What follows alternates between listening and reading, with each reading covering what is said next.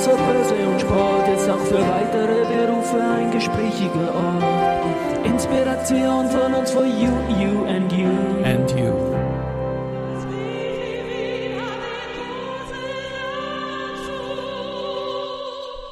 Ja, herzlich willkommen wieder im Audio-CD-Podcast. Mein heutiger Gast ist Inken Möller. Sie unterstützt und begleitet Menschen, Long-Covid-Symptome zu mildern. Liebe Inken, Servus und herzlich willkommen bei mir im Studio. Hallo Christian, danke für die Einladung. Ich freue mich, dass ich bei dir sein darf. Ja, ein, ein wichtiges Thema, das in den Köpfen drinnen ist und das man noch nicht so ganz einordnen kann, glaube ich, auch von der, ja, von der insgesamten Bedeutung für unsere Gesellschaft. Ich möchte trotzdem beginnen einmal mit dir, dass du dich vielleicht unseren Hörerinnen und Hörern mal kurz vorstellst, ein bisschen auch eine kleine Journey und wie du zu diesem Thema gekommen bist. Ja, sehr gern. Ja, wie komme ich zu diesem Berufemix, den ich ausübe? Ich bin seit über 35 Jahren Physiotherapeutin und im Frühling 2013 hatte ich eine oder die Diagnose einer schweren Schultererkrankung mit relativ schlechter Prognose und das hat mir damals ziemlich den Boden unter den Füßen weggezogen. Ähm, ich stand da mit zwei fast jugendlichen Kindern, war selbstständig damals schon und ja, wusste irgendwie auch nicht mehr, ob ich meinen Beruf noch weiter ausüben kann und habe mir dann überlegt, was ich weiter oder was ich vielleicht auch anderes machen kann. Und mir ist eigentlich, hat mir schon lange vorgeschwebt, dass mir so ein bisschen der emotionale und psychische Anteil von den Menschen in meinen physiotherapeutischen Behandlungen gefehlt hat. Und habe dann die Ausbildung zur Diplom-Lebens- und Sozialberaterin absolviert. Und dann habe ich, also dann habe ich mit den Beratungen parallel gestartet und habe dann ein bisschen später noch die Ausbildung zur Kraniosakraltherapeutin gemacht. Und das war dann eigentlich so, das hat das eigentlich so komplettiert, diese ganzen Behandlungen, weil die ganzen Sitzungen mit den Behand also Patienten oder Klienten heißen die dann in den Beratungen, die sind dadurch eigentlich erst so richtig rund geworden, weil ich natürlich einen ganz tollen Tool aus Behandlungs- oder Beratungsmöglichkeiten habe, auf die ich zurückgreifen kann. Und da kommt wirklich viel Fachwissen, aber auch einfach wahnsinnig viel Handwerkszeug zusammen und ja. Wunderbar. Ich nutze jetzt aber gleich die Gelegenheit für meine Hörerinnen und Hörer jetzt einmal nachzufragen. Stichwort Kraniosakraltherapie. Bitte ein paar Worte dazu, worum es da geht, für die, die es noch nicht kennen. Ja, gern. Ähm, die Kraniosakraltherapie ist eine der drei Säulen aus der osteopathischen Behandlung. Ähm, Kranio heißt äh, Schädel und mhm. Sacrum ist das Kreuzbein und es gibt einfach einen Rhythmus im Körper, der sich, da fing das an mit Kranio und Kreuzbein, also mit Schädel und Kreuzbein, aber es ist eine Therapie, die ganz körperlich ähm, wirkt, die entspannt den gesamten Körper und reguliert sehr gut das vegetative ähm, Nervensystem und unterstützt dadurch die Selbstheilung, Wohlbefinden, Gesundheit und gerade im Bezug auf Long-Covid, gerade ähm, Irritation der Atemwege, Konzentrationsschwierigkeiten, aber auch bei körperlichen anderen Symptomen. Und bei Long-Covid ähm, ist es so, dass das vegetative Nervensystem völlig aus dem Lot geraten ist. Das reagiert völlig über. Und da ist natürlich Kraniosakraltherapie ein wunderbares Mittel, um das mal wieder runter zu regulieren, ein bisschen zu stabilisieren. Habe ich wieder was gelernt und ich glaube, ihr da draußen bei den Zuhörern und Zuhörerinnen auch. Gut, äh, 2013 hast du erwähnt, die Covid haben wir es auch schon ein paar Mal erwähnt, ist März 2020 brutal in unser aller Leben hineingekommen. Kraniosakraltherapie erwähne ich noch. Es gibt die Homepage Physiotherapie essling.at. Das bist du und das ist das, was 2013 losgegangen ist, wenn ich es richtig verstehe, oder?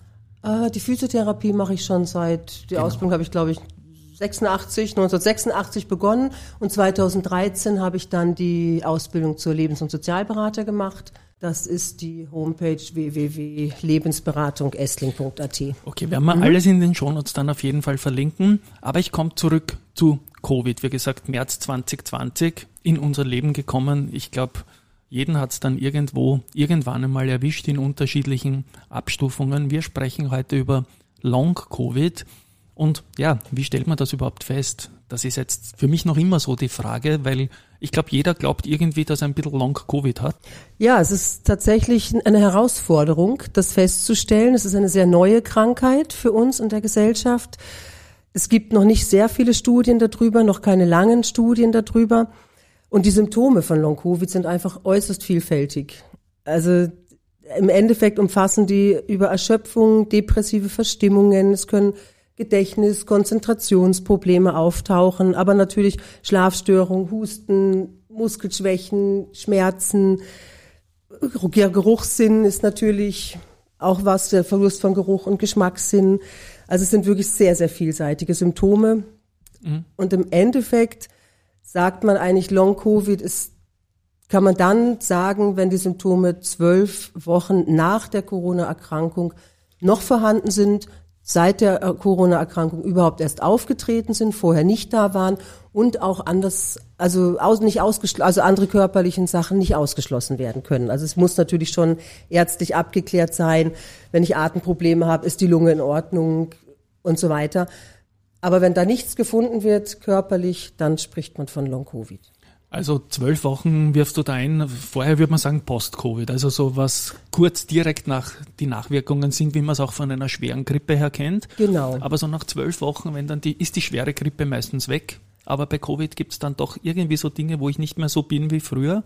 Und das andere, was es auch im, also eigentlich unterscheidet von einer Grippe oder der, das danach der Grippe, wir kennen das alle, wir hatten eine schwerere Erkrankung, wir waren, hatten Fieber, wir lagen im Bett, wir sind erschöpft, wir stehen die ersten Tage auf, es ist alles wahnsinnig anstrengend, aber mit der Zeit machen wir immer mehr, wir reißen uns auch ein bisschen zusammen, machen noch ein bisschen mehr. Und je mehr wir machen, desto fitter werden wir. Und irgendwann geht es uns wieder wunderbar.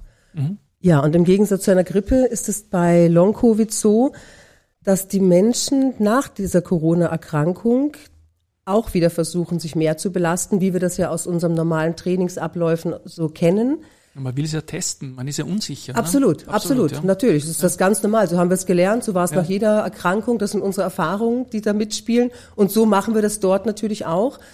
Dann ist aber das Problem, dass, dass da ein Auftritt, dass es oft zu sogenannten PEMS oder Crashes kommt. Das heißt, die Leute machen zu viel, überlasten ihr vegetatives Nervensystem und dann kriegen sie zwölf Stunden bis 72 Stunden später sogenannte Crashes oder PEMS. Das heißt, mhm. denen geht's total schlecht. Ja, da habe ich jetzt auch auf deiner Homepage ja, kurz ja. nachgeschaut. Hilfe bei longcovid.at werden wir dann auch in den Shownotes natürlich verlinken und da sehe ich zu PEM Post-Exertional Malaise und die Malaise klingt natürlich nicht so leibend natürlich und so ein Crash klingt auch nicht leibend und das macht Sorgen natürlich. Ich habe mein Laufvermögen in der absoluten Kennen meines Körpers auch nicht mehr zurückgewonnen nach Covid und will es eigentlich gar nicht so genau wissen. Ja.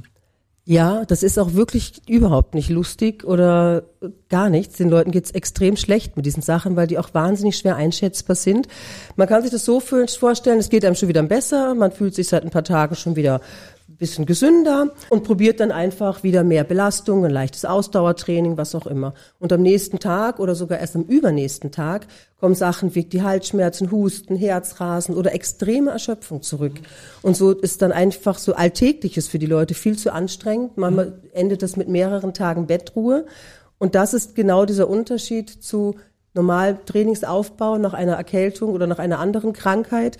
Und bei diesen PEMs wird es aber dann schlechter. Dann brauchen sie wieder eine Weile, bis sie wieder besser werden. Aber jeder Crash oder jeder PEM führt eigentlich dazu, dass es den Leuten immer noch mal schlechter und noch mal schlechter geht. Das heißt, die Belastungsfähigkeit nimmt stufenweise ab.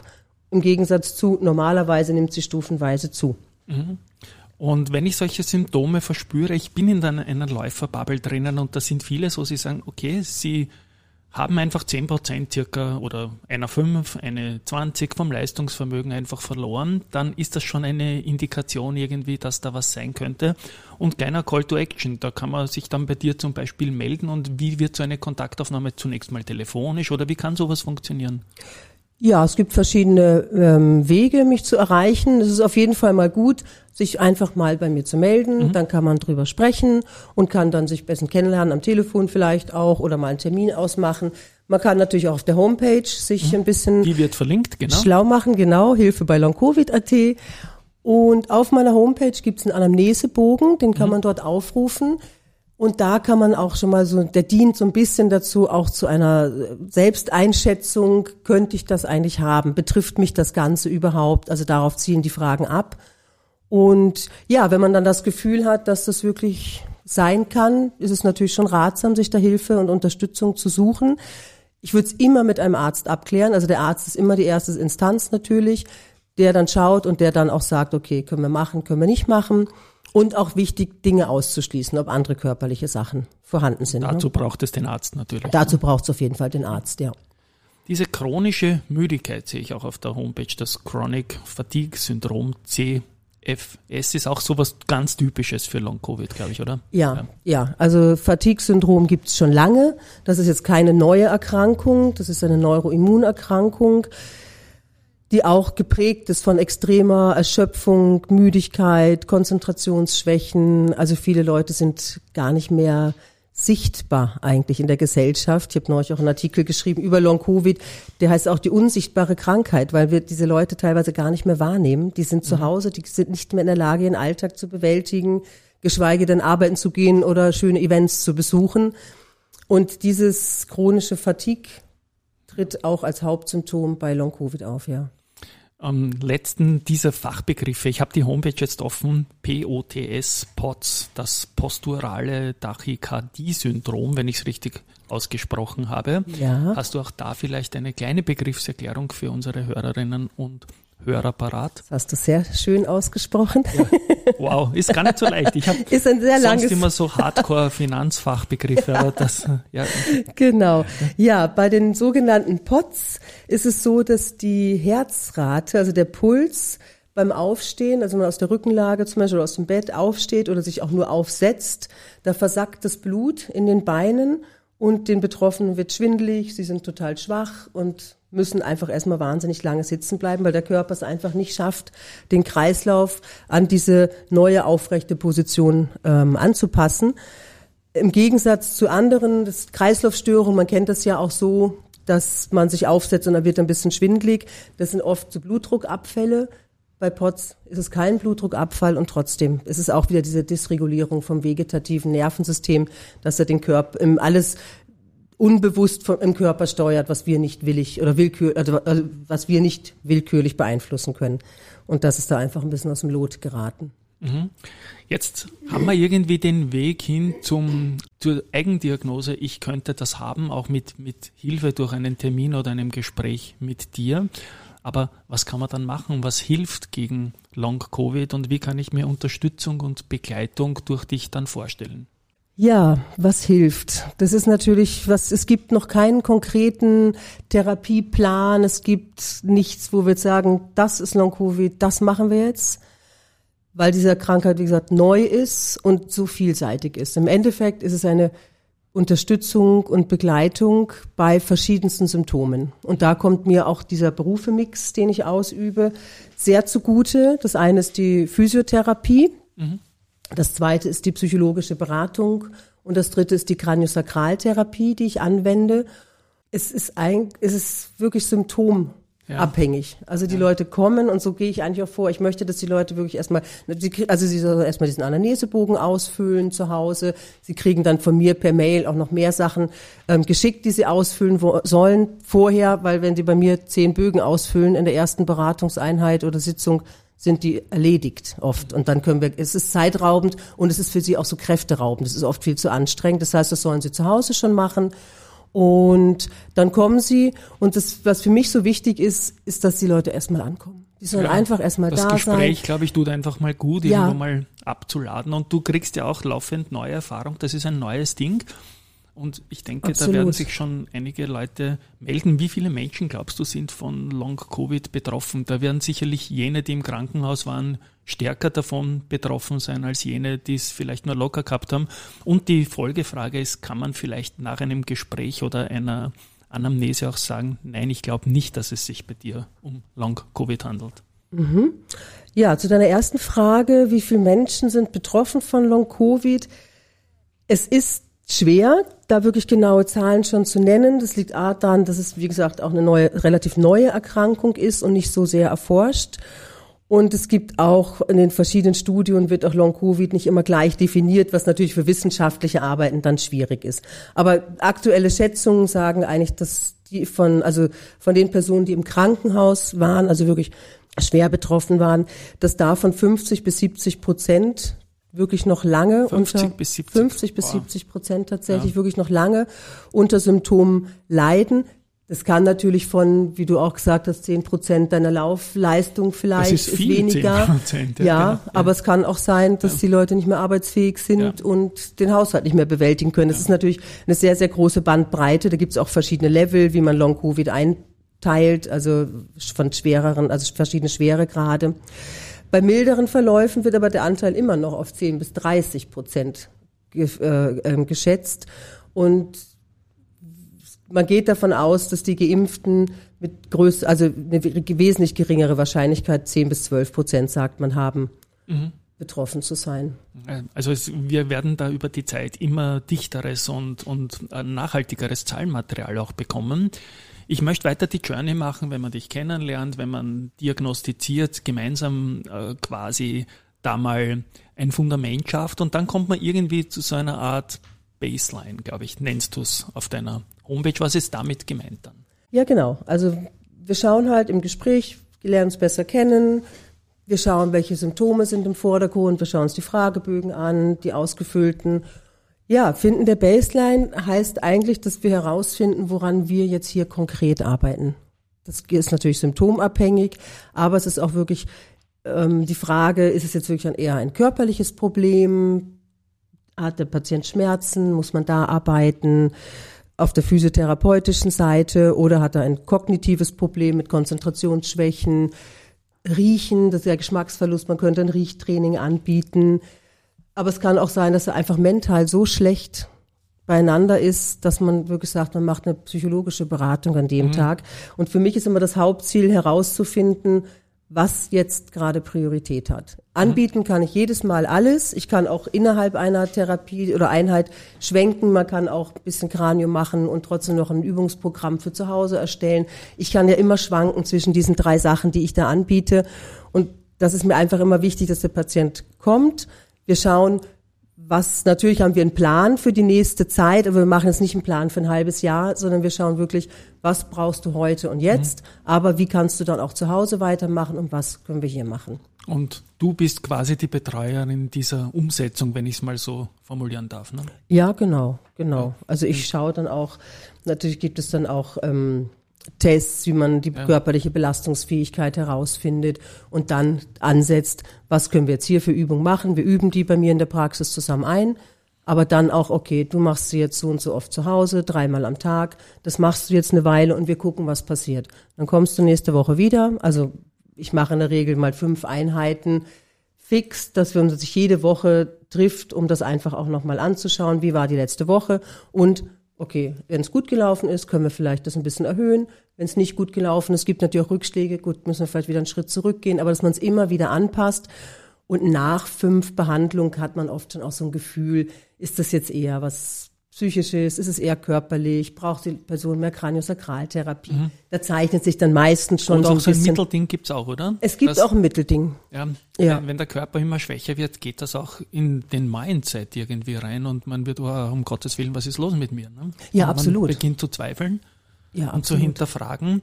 Es ist ja auch letztendlich, äh, ich, ich sehe das als äh, ganz wesentliche Situation jetzt in unser aller Leben, diese Long-Covid-Sache, die viel zu wenig diskutiert wird. Deswegen bin ich auch sehr dankbar für diesen Podcast und das Gespräch mit dir, aber vielleicht auch ein persönlicher Call to Action, sein Leben umzustellen in, in Richtung gesündere Ernährung oder mehr an die frische Luft gehen oder sonst irgendetwas.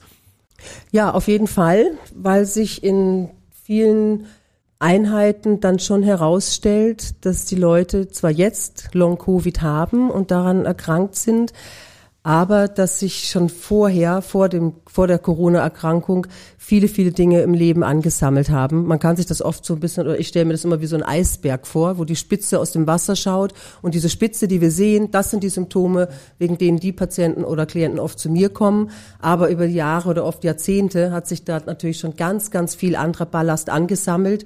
Und da gilt es jetzt wirklich oft auch, das Schicht für Schicht abzutragen und dadurch natürlich auch sein Leben oft zu verändern, vielleicht mal mehr Nein zu sagen und solche Dinge, die dann da rauskommen.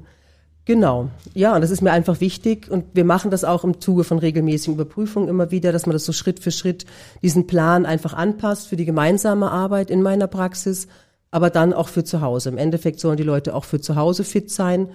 Und ähm, meine Motivation ist eigentlich immer so, dass es, was ich den Menschen einfach auch nahe bringen möchte, dass wir einfach auch mal wir selbst sein dürfen, dass wir auch Unterstützung anfordern dürfen, wenn es uns mal nicht so gut geht. Und für mich ganz, ganz wichtig, ähm, dass wir auch lernen, unsere eigenen Werte zu leben. Und dass Schwäche einfach nicht peinlich ist, sondern auch durchaus ein Thema ist. Ne? Auch im, im verwandten Thema Burnout zum Beispiel. Ne? Ja, natürlich, genau. Und Schwäche ist einfach so lange nur eine Schwäche, wie ich selber von mir auch oft nicht einräume oder selber nicht zugebe. Wenn ich sage, ja, ich kann das gar nicht und mache vielleicht noch einen Joke drüber, dann ist eine Schwäche vielleicht sogar eine Stärke und ich bin schlagfertig. Genau. Ja. Ja, das ist einfach ein wunderschöner Beruf, gerade der Mix aus allem und ja, ich freue mich wenn natürlich immer wahnsinnig. Kann, ja, ja genau. man kann helfen und ich freue mich wahnsinnig, wenn die Leute dann entweder von Woche zu Woche, bei Long Covid dauert es erfahrungsgemäß etwas länger als von Woche zu Woche, aber bis man dann diese Erfolge sieht. Aber wenn man sie dann sieht und den Leuten geht's besser, das ist einfach schön, wenn man dann dabei sein konnte, ein bisschen begleiten durfte, unterstützen konnte. Ja, ist eine wunderbare Sache, macht mir sehr viel Spaß. Eine Frage von mir noch als Statistiker. Gibt schon so Erfahrungswerte bei dir persönlich oder auch durch Statistiken, ob da eher Frauen oder Männer davon betroffen sind, von den Symptomen, äh, wo man von Long-Covid sprechen kann, beziehungsweise gibt es auch einen Altersmix schon, wo man sagen kann, oder ist das querbeet? Na, es kristallisiert sich bei mir in der Praxis so heraus, aber es gibt auch die. Jetzt bin ich neugierig. du, kannst, du kannst dich entspannt ja. zurücklehnen. Ja. Oh, nein. Fliege ich gleich in den Sessel. Ja, nein. Genau. Nein, es betrifft tatsächlich wesentlich mehr Frauen als Wirklich? Männer, ja. ja okay. Und es sind auch Frauen hauptsächlich zwischen 30 und 50. Also es gibt überall Long-Covid, aber das ist so die Hauptgruppe, die betroffen ist. Mhm. Und Jüngere eher selten, die zu, momentan noch Betreuung suchen wollen. Aber die Dunkelziffer ist, glaube ich, da. Die Dunkelziffer ist riesig. Ja. Viele, und wie du auch gesagt hast, viele wissen gar nicht, dass sie vielleicht betroffen sind, ja. weil es vielleicht nicht so schlimm ist oder ja. weil es auch oft nicht ernst genommen wird. Sie gehen zum Arzt und der sagt dann heute noch manchmal, reiß dich doch ein bisschen zusammen. Mhm. Was soll das sein? Also das ist traurig heute, aber auch das kommt tatsächlich noch vor, ja. Mhm. Ich baue am Schluss immer gerne einen Call to Action ein. Also wenn man dich jetzt besuchen will, wo findet man dich und wie groß ist dein Radius? Ja, also sehr gern, wenn sich natürlich jemand angesprochen fühlt, Interesse hat oder glaubt, dass er das, dass er auch betroffen ist, einfach mich kontaktieren. Da gibt's verschiedene Möglichkeiten. Also meine Praxis befindet sich in Aspern, in Wien-Aspern im 22. Bezirk. Ähm, aber ich mache also Hausbesuche, wenn die Leute wirklich zu schwach sind, in Essling, Aspern und Groß-Enzersdorf. Das ist da sozusagen mein näheres Umfeld. Und kontaktieren kann man mich telefonisch. Man kann mich über Mailadressen, über meine Mailadresse, mail at hilfe, ähm, hilfe, mail at hilfe bei longcovid.at. Werde ich auch noch verlinken. Wunderbar, gerne. genau. Schreibt noch alles dazu. Ich bin auf TikTok unter psychologische Beratung. Möller bin ich auf Facebook und Instagram. Ja, aber am einfachsten ist es einfach eine Mail schicken, mail at hilfebeilongcovid.at oder mich anrufen. Ich glaube, die Nummer verlinkst du besser, bevor Was? ich dir jetzt hier sage, oder? Die Nummer findet man auf der Homepage auch, das möchte ich noch erwähnen, äh, und ich verlinke sie. Ja, ja genau. Definitiv. Ist, glaube ich, zu nachlesen ein bisschen einfacher. Genau. In den Shownotes dann, ja, liebe Inken, das war sehr spannend für mich. Ich habe unglaublich viel gelernt auch und ich liebe das gleich in Parallelität zu einer Podcastaufnahme zu machen, weil dann können die anderen auch mithören, wenn ich lernen darf. Also du warst ein hervorragender Gast. Ich möchte Danke sagen, dass du bei mir im Studio vorbeigeschaut hast. Und ja, die Folge, die empfehle ich euch da draußen auch zum Weiterleiten, wenn es euch gefallen hat, weil ich glaube, Dunkelziffer ist höher, als wir alle glauben. Und ein Tschüss einmal von meiner Seite und danke, dass du da warst, Inken. Sehr gerne. Hat mir Spaß gemacht. Mich gefreut, vielleicht ein paar Informationen weitergeben zu können für Leute, die betroffen sind und vielleicht nicht wissen, an wen sie sich wenden können. Dazu war es gedacht. Genau. Tschüss und Baba.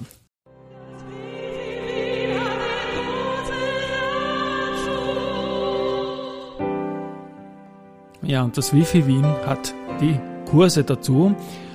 Und da verlinke ich mal einen Kurstipp, wo es um kinesiologisches Taping geht. Bei dieser Gelegenheit auch nochmal der Hinweis auf wifiwien.at slash podcast, dem Podcast vom Wifi Wien selbst. So und jetzt Tschüss und.